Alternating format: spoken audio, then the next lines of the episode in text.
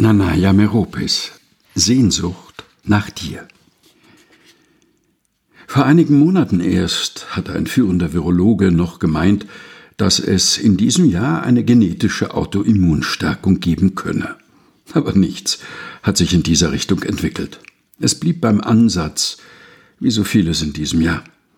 Die weltweiten Ausgangssperren und Beschränkungen wurden oftmals kurz gemindert und dann wenn die Zahl der Infektionen emporschnellte, wieder in aller Strenge durchgeführt. Das internationale Leben war völlig zum Erliegen gekommen. Immer schlimmer wurden die psychischen Probleme vieler Menschen. Sie bekamen nichts, nicht einmal einen Überziehungskredit, obwohl sie schon immer bei derselben Bank waren. Ich saß fest in meiner Heimatstadt und du in deiner. Kein Flugzeug, kein Zug, kein Fernbus verband in diesem Jahr unsere Länder. Der durch das Virus ausgelöste Krieg ließ Pässe und Wiesen verfallen, Tickets verfielen. Alle, die jetzt noch Pläne hatten, riskierten Träumer zu bleiben.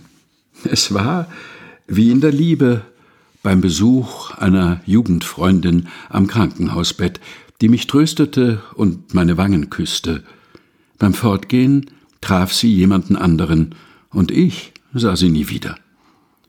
Als der Sommer schon längst da war, sagte man, dass die Ansteckungsgefahr im Freien gering sein würde, und als man dazu aufrief, möglichst viele Tätigkeiten in freier Natur zu verrichten, kam schon der Herbst, und die Viren freuten sich, in engen Räumen weiter zu wüten.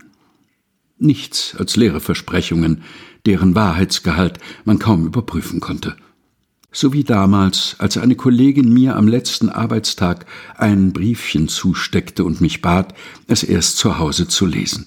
Du bist der erste Mann, in den ich mich verliebt habe, und nicht umgekehrt. Und wieder war eine Frau verschwunden, für immer. Am schlimmsten traf es die Wirtschaft, die immer wieder eine Rücknahme der Maßnahmen forderte. Man sah keinen Sinn mehr im Opfergang für die Gesamtgesellschaft, die Staaten gaben dem Druck schließlich nach. Und nun, am Ende des Jahres, stehen wir wieder am Anfang. Das Virus ist zurück. Sehnsüchtig fährst du entlang der geschlossenen Grenze. Nostalgisch erinnerst du dich an manche gemeinsame Fahrt, während der wir nebeneinander saßen und unsere Hände sich sanft berührten. Sehnsucht nach Wahrheit, dem einen wahren Traum, nach einer offenen Grenze, Sehnsucht nach Liebe. Nanaya Meropis Sehnsucht nach dir, gelesen von Helga Heinold. Aus dem Buch Lebenslichtspuren, ein Buch, das ein Geheimnis enthält.